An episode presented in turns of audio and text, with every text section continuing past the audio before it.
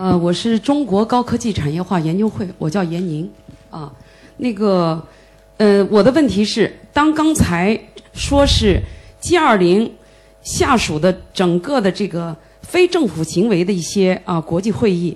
它的一些不可替代性越来越重要的情况下，那么不是海牙国际法庭的、非联合国的海牙国际仲裁法庭和。德国汉堡国际仲裁法庭法院这两个，当没有中国大律师和中国大法官的这个情况下，导致了这次我们南海仲裁的这个产生的时候，那么我们今后是不是在这两个非联合国的两个组织里头，我们要出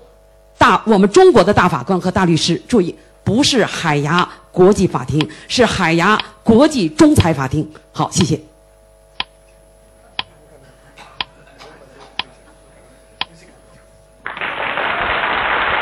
呃，刚才这位这个呃老师讲的这个很好啊，呃，这次仲裁案，我觉得一开始我们的这个一些舆论报道，一开始啊，的确是把这个我们现在这个仲裁庭和联合国啊这个挂钩了，把和海牙的这个呃法呃仲裁法院把它挂起钩来了。后来呢，我觉得及时的进行了这个修正，这是一次非常好的这个普法。仲裁庭的这次仲裁庭的一个呃这个仲裁的这个结果，它的效用其实相当于就是一次这个像劳动仲裁一样，需要双方都有这么个意愿，然后呢，他找了一些这个仲裁员啊，这些仲裁员当然很有背景，很多也是法学家，但他毕竟不是说是一个联合国下面这个有关系的一个认定的呃这么一个机构。那么这个呢，我觉得把这个性质搞清楚了以后呢，我们呢还是要在我们这个呃舆论当中要把这个事情讲透的，啊，它不是一个真正是联合国下面的一个呃有约束性的啊这个问题，这个我觉得是要把它讲透。那另一方面呢，也的确反映出我们现在在国际组织当中，我们的这些就是专业的，包括一些法律人才，包括许多这个经济的人才。啊，包括很多这个就是国际组织很多这个呃气候谈判的专家啊，这个技术性的专家，我们的这个人数相对来说是比较少的。那么我呢，以前做过一些这个叫呃联合国这个安全机制方面这个研究呢，我曾经去呃做过一个调研。比方说，呃，我们国家现在在联合国的维和啊这个行动当中，我们去出钱、出人，都是。在这个常任理事国当中是相当高的，特别是出人是最高的，出钱也越来越多。但事实上呢，我们在很多联合国的这个维和机制当中的高官相当少。我们到目前为止，据我有这个我的记忆啊，真正做过一次联合国维和的一个司令的，大概就只出了一位，其他我们都是级别比较低，我们都还不如像孟加拉。巴基斯坦、印度这些，这个从侧面反映出，就是我们在这些国际的多边的一些行动当中，我们的专业人才是比较缺的。包括现在我们在国际组织当中的这么多机构，我们说已经现在有不少了啊。呃，我们的劳工组织啊，我们这个我们的这个包括四行，我们有首席专家啊、副行长等等。但是我们在这个它的这个结构当中啊，一个是副行长级的，还有我们讲的这个叫 director 一级的主任一级的，就是中高层官员当中，我们的比例也是很低的。我们和日本和韩国相对来说是比较少的。呃，他们这些国家在于推进这些这个国际组织当中的这个把他们的人才输入进去去学习培训，他们有一整套的战略。相对来说，我们这几年开始起步了。但是你知道，这个我们起步晚一年，晚两年，我们这个力量的这个就是这些人员的输送，那就差一大截，差一大截。所以几十年前，当时唐家贤外长做国务委员的时候，就提出来说，我们要在这个我们的大学啊，我们的研究机构啊，包括我们的非政府组织，要培训这样的这个人才，要输进去。但是目前为止呢，还是只是比较有限的一些在推动。像日本这方面，他们对于他们的外交官，年轻的外交官，然后由政府出资，我一会他们这个方面做的是非常的好，很有战略。所以你到你到一些联合国一些机构去访问，有大量的韩国的、韩裔的、日裔的他们的这些实习生，这些实习生他们拿的是政府的津贴，在这里面做实习，而我们相对比较少。我们呢，很多这个青年有些这个也去参加公国际公务员考试，考的很多都是做翻译，这个翻译这是有顶的，他再再也上不上去了。这些专业方面的人士比较少，很可惜啊。所以我觉得刚才那位老师谈的很对，的确我们需要输送我们更多的人才，而且这个人才不是说到了五十岁才输送出去，事实上是要在三十岁、四十岁、五十岁这个阶层当中都要有。我们有 twenties、thirties、forties 这些人都要有一批批的滚动了进去，这才是能够我们未来在这些机构当中发挥作用的重要的一个方面。因为我这里最后补充一句，就是在联合国的相关机构当中，很多写决议的，不是说真正是这个他们的秘书长在写，也不是一些主任在写，很多所谓的专家在写。这些专家，我们英文叫做 pen holder，就是执笔人。这些人大量的目前还是有西方背景的。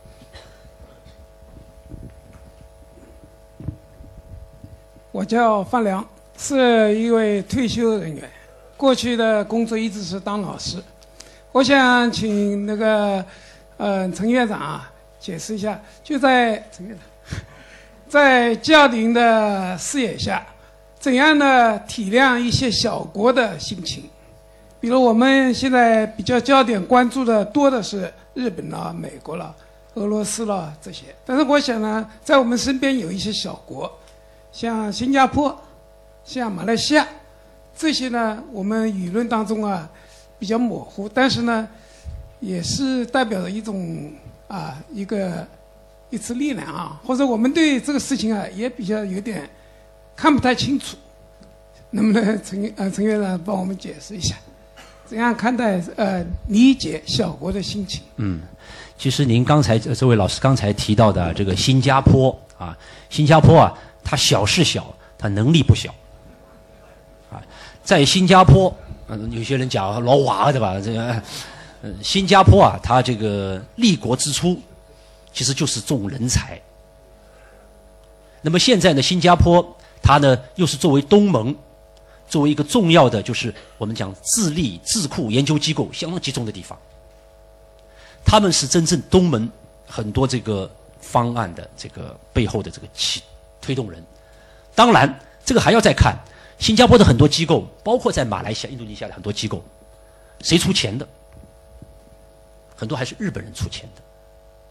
日本的一些这个他的杰卡这个研究机构，他的美所谓的非政府组织一些基金会，投资了数亿美元，帮助成立的这些研究机构，有些就是在东盟的这些国家。你想想看，一旦他作为这个金主的话。他选的人，这些人他选的议题、研究的方向，都是很大的受到这个影响的。那这是一个方面啊，我只补充一个角度。那么您刚才讲的这些小国啊，像马来西亚，马来西亚其实是不小的啊，其实是不小的。那么在我们这个东盟这个圈子里，它影响是很大的。G 二零呢，的确出现了这个情况。在刚刚成立 G 二零，就是呃峰会成立以后，新加坡就在联合国倡议。说这个 G20 大有问题，他把一百多个国家排斥在外了，所以我们要防范这个新的一种所谓的少数国家，他们关起门来来决定更多国家的命运、经济政策。所以呢，新加坡出倡议以后呢，就成立了一个叫 Global Governance Group，俗称三 G。它这个三 G 里面成员很多，它把联合国的很多的这些这个中小国家都纳入进去了，每年。哪个国家要开 G 二零，都必须要和这个三 G 要打交道，就是要和他来协商、啊沟通这些议程是不是和他们这些国家的发展、经济增长啊他们的关切是不是相关？所以，从这个角度来讲，一方面他们早早就预防到这些小国已经有他们的一些机构，但另一方面呢，就是也倒过来逼着这个 G 二零在未来的这个推动这个 G 二零在全球治理过程当中呢。更加多的把他们的议程在讨论过程当中，不仅仅是这二十就十九加一来进行协商。就像我刚才曾经讲，事实上中国这次做得非常好。我们这个外交部包括下面有这么多的这个呃这个大使、总领事啊，在都是把这 G 二零的议程作为一个重要他们今年外交工作的重要的任务，向这个国家这些当地所在的国家进行这个宣导啊，特别是这些发展中国家，那些就是比较边缘的，我们在世界经济当中属于比较边缘的一些弱国小国，包括一些这个小岛国，包括一些这个欠极极端贫穷国家，因为他们受到这个世界经济的影响，我们讲这个溢出效应受到影响。更大，而且我们国家作为一个发展中国家的一个代表，一直是以这个作为我们政治定位的。所以我们这次的就是在这个过程当中，对一百三十多个就是非这个我们国家重要的一些国家，特别发展中国家，做了不少的这个工作。那么应该讲，呃，形成这个共识呢，比这个以前几届的这个这个主主办国呢做的要更好。我就补充这个。二典礼的那个话语权以及权重究竟如何？其次，第二点就是，呃，我们本次主办，呃，就是本次 G20 峰会由我国主办，它是基于一个什么样的呃背景以及什么样的原因？会不会类似就像之前，呃，院长介绍了，就是像 APEC 放在上海是由于美国，呃，当年九幺幺的事情，呃，那么本次我们是基于一个样什么样的原因和背景，由我们主办？谢谢。第一个是回答你这个，就是为什么我们要主办，是吧？第一个是我抛开我们主办方的原因，话话语权啊，那我先倒过来，先问问呃，就是呃，评论你的第二个问题，就是什么样的背景我们这次争到了这个主办权？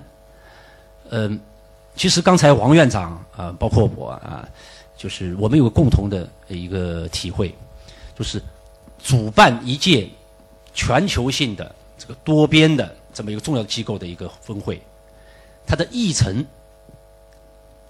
是怎么形成的？是取决于这个机制本身，它的一个决策机制什么样子的。那么 G 二零我刚才讲，它的这个决策机制呢，它有个特殊的东西叫三驾马车，就是这届主办国加上前一届加上后一届，但是在当届主持的时候，这一届主办国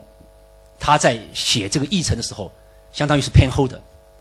他是起。倡导性作用的，所以为什么我们最初提出了啊？我们讲这四个 I 是吧？创新、联动、包容啊，这个动呃呃动力，这个然后形成了一系列的这个，都是我们自己按照我们的理解，首先倡导倡导出来。同时呢，当然事先也和一些国家，但是一开始是很少的一些提出来以后呢，应该说总体上得到了很多国家的这个认可的。具体的内容多过程当中呢？特别是很多啊一些我们要指标体系啊这个具体的一些呃称谓，那么在这个过程当中也进行了很多的磨合。他们会担心你这个这么个大的国家，你的倡议背后有很多意图，我们恐怕还摸不准，所以他们很担心的。特别是对东南亚，以前我们在和东南亚这个交流的时候，他反复讲，你们倡议太多了，你们一会儿就是七加几，一会儿又是一个新的倡议，我们实在受不了，我们一个个琢磨都不够，对吧？再加上我们这个，所以他说你们慢一点。但是在另一些就在全球性的一些重大的原则性问题上，我们的有些倡议呢，我们还比较原则还不够。但这两年我觉得也发生了很大的变化了，啊，所以这个权重我觉得是在不断的增加的。那么这个背景呢，实际上这是一个争来的，它是要争来的，因为它有一个大致的一个原则，比方说这一届应该集中在大致是应该在这个亚亚洲国家要开，东亚国家要开，但具体在哪都哪个东亚国家是日本。是中国还是印度？它是有有争的。应该讲，那一次最后的这个投票还是蛮风险的，还是蛮风险的。一方面我们积极的去争取，另一方面呢，也是澳大利亚当时澳大利亚和中国的经济关系，它很依赖于中国，在这个出口方面。在经过我们做工作以后呢，澳大利亚就支持了中国，因为澳大利亚为难中国，无论是经济问题还是安全问题，所以我觉得这次是很不容易的。我们一定要把它这个这次争争到这个机会，要好好把它用好。德国还算相对好，哎，还算是相对好的国家，呃，不错。那么他对这个议程呢也很认可中国今年的很多议程，特别是对这个可持续发展，二零三零这个议程，他们非常的这个认可。明年呢，可能他们会加上一些东西。每一年都会加一点他们自己的这个关切的东西，比方难民问题，他们会作为重点来谈。还有包括就是科学技术，科学技术对于这个增长、对就业问题的影响，他也会作为重点问题来谈。他们有些东西已经有一些想法了。我想请教两位呢，就是我一直在琢磨啊，这个我们的 G 二零啊，这个这么多年，不管它叫不叫 G 二零，到了这么多年进来以后，你们有没有做过一个对它实质性的评估？也就是说，每次的议题所带来的对国际全球治理下的一种评估，到底达到什么效果？是舆论上的，还是政策上的，还是一种最后国际法意义上的结果？谢谢。这个夏老师也是我老朋友啊，这个他是那个 WTO 问题的专家，大家有什么 WTO 问题可以找他。嗯，他现在虽然是退出江湖，这个脑子里想的问题还是很大的。嗯，这个 G20 啊，第一，它不是个国际组织，它到现在还不构成一个国际组织的基本形态，它没有常设机构。它也没有这个对各国约束力的有约束力的这个文件，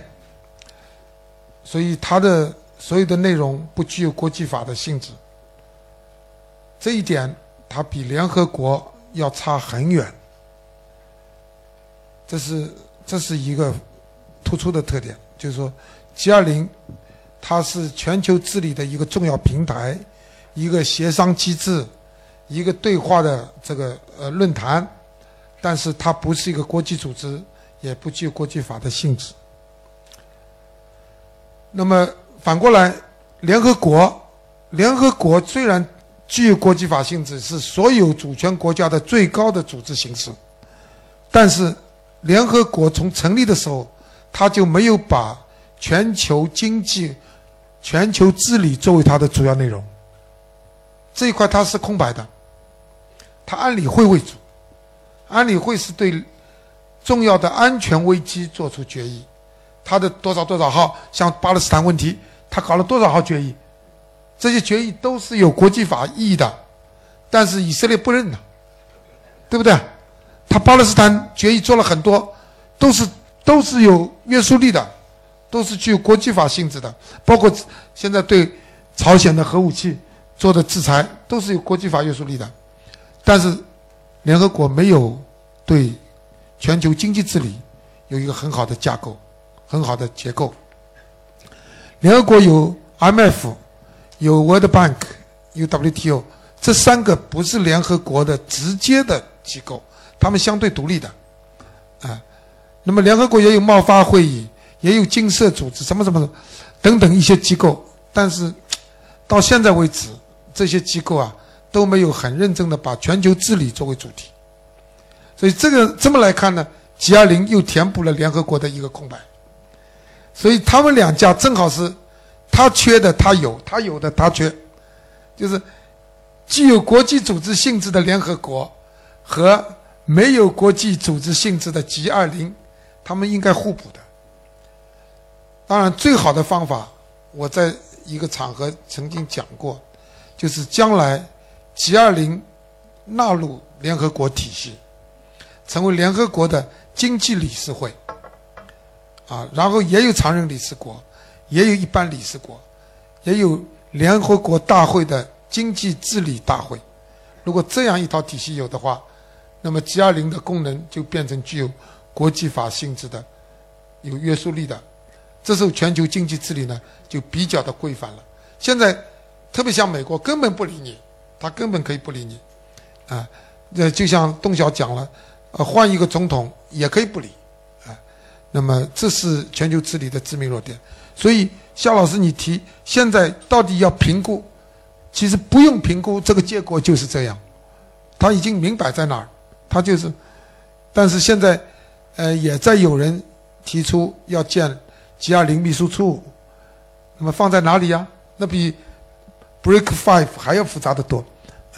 所以这个大概要有个过程，就是最后哪个国家的公共品贡献最大、责任最强、各方面的提议被最多国家接受，逐渐逐渐这个 G 二零的这个机制啊才能成型，否则现在只能是个论坛，只能是个对话机制。啊，讲到这。谢谢黄博士。我是光华教育集团，我叫龙秋梅。我想问两位老师，因为我刚注意到陈老师提出一个成果，指出制定创新蓝呃增长蓝图，我就很好奇。那在国内外，然后创业也是一个很值得关注的一个主体。那我在想，不管是国内还是国外，那么大学生创业是不是一个很重要的一个主题？另外一个谈到创新问题，那我们我想请问一下，我们国内对创新的一个环境应该怎样一个建设？我想这也是值得大家关注的问题。谢谢。对你呃，刚才这位啊呃问的这个问题其实很重要。呃，我们讲今年呃，我们准备呃去呃达成的这个呃二十八项重要成二十八项成果，其中有十项重要成果当中，有两个方面特别强调是创新的，一个就创新增长蓝图，那是指国家层面的一个经济层面的；还有就是一个就是我们讲的要制定创业行动计划。那么现在呢，真正讲创业的、创新的呢，呃，从我们国家也好。或者说其他一些经济体也好，更加重视的就是青年创业。您刚才讲的这个是很对的啊，特别是刚刚毕业的一些大学生的这个创业。现在的最大的问题是什么呢？不仅仅是个创业本身能够推动经济，其实还涉及到一个社会的一个大的稳定，这个大的环境。我觉得这个才是最最重要的一个问题。如果你们看这个人口，我们现在看为什么人口有的时候对一些这个发达国家。啊，现在年轻轻的人在减少，啊，这个现在很担心，需要引进，不断的引进一些其他国家的移民青年人，啊，这个有教育背有很好教育背景的，有专能技术的人，但是在很多这个欠发达国家，它这人口比例年轻化特别的高，无论是阿富汗也好，啊，包括这个中东，那个地区，那些地区，由于整个一个环境、经济环境，或者说我们叫创业环境吧，它都没有很好的一个安全。保障经济和创业环境是很差的话，这些这个青年人的这个就是成为一个社会，即便大学毕业，就成为一个社会动荡的一个重要的一个源头。所以现在为什么讲这个创业本身，它既有经济上的含义，我觉得它还有这个社会和政治上的一个重要的这个含义。只有让他们能够很安稳的觉得未来几十年，我通过我自己的这个努力，在社会上，我这个社会的阶梯。我能够逐步逐步的往上走，这才是真正有希望的。那么为他们创造一个良好的、公平的环境，我觉得就是我们现在无论是我们国家也好，或者说二零三零的就联合国二零三零的一个计划当中讲的，啊，形成一个更好的一个包容性的一个发展，这都是强调的这一这一点。否则，我觉得我们讲的这个全球治理当中的很重要的一个环境，很很重要一个方面，就是一个更加公平的。更加可持续的一个增长环境是很难维持的，所以您刚才讲的问题，事实上我觉得不仅仅是一个经济问题，也不会是一个技术创新问题，事实上它是包括一个整个一个社会的一个大的稳定和发展的问题。好，谢谢。我们看一下讲台左区的这位先生。是朱连国，我是我是牙医啊，我请教一个问题：现在美国两个呃，对，看牙齿的，北大口腔医学院毕业的，啊。呃，现在美国两个候选人嘛，希拉里跟特朗普嘛，好像就是在竞选的时候对中国不很友好，这是他们的一贯策略呢，还是就是说他们确实他们政治意识呢？然后他们当选以后会不会有所改善？然后呢，我觉得他们如果决策的话对中国很不利的话，我们应该采取什么措施去应对呢？谢谢。呃，这位牙医啊，你是很关心美国政治，啊，这个。这个美国两位总统候选人呢，这次是非常非常特殊的一次选举年，就是美国人自己也觉得他们怎么选出这么两个候选人啊？特别是 Trump 这个出现啊，这个连共和党内的大部分的高层都不接受，到现在为止也不接受，到现在他已经选出来了。大部分共和党的高层，比如说国会的议员，比如说共和党以前的各位部长，啊，比如说共和党的各州的州长，这这一个层面都是叫共和党高层，百分之九十几的都不站在他这边，啊，那么希拉里这个这个虽然是民主党多数是支持他的，但是民主党里头支持桑德斯的这一大批啊，其实人也不少，大概三分之一，也是非常非常讨厌希拉里。所以这个这两个人在自己党内啊，都是日子不好过的，又要对付党外的攻击，要对付党内的不满，所以这两个人将来上了台，他们的合法性的基础啊是很虚弱的，这是断定的。第二，他们要做的这个政策选择是这个两极化，特别是这个 Trump 他的这个他的政策的走向是非常极端。那么到现在为止，他已经开始修正，呃，收敛一点儿，但他不可能把他以前的话都反掉，说我以前说的都是瞎说，他不能这么说的，他还得圆过来圆过去，还要把以前的话说几句。那么这样的话呢，他实际上已经进入了自我的陷阱了。他自己的话肯定要被自己 自我矛盾，所以最近希拉里的分数在上升。那么希拉里如果上台，他还是一个比较老练的政客，也是一个比较懂战略的外交家，啊，同时又是意识形态很强烈的。对中国带有比较深的偏见，是这么一个人物。同时，这么一个人物也不能说他准备和中国摊牌、打一仗，我不相信他是这样的。这个希拉里他是想跟我们争高低、较较量一下，或者把我们搞搞乱，这种想法是有的，但他还要考虑到美国利益。美国利益是他所有政策的出发点，如果把中国搞垮了，对美国带来巨大的损失的话，他也不干；如果搞不垮中国，反过来被中国反咬一口，他受伤了，他更不干。所以他权衡利弊的话，还是要和中国好好的打交道。现在是什么样的中国？跟五十年代、六十年代可以比吗？所以这一他们也在评估。我看了兰德公司的报告，就是说，评估下来，即使美国打赢了，美国也是，这这也是彻底垮台了，啊，啊，所以智商八百嘛，损敌一千，智商八百嘛，现在就是这个结果。所以在这样的恐怖平衡的过程中，美国是不会和中国这个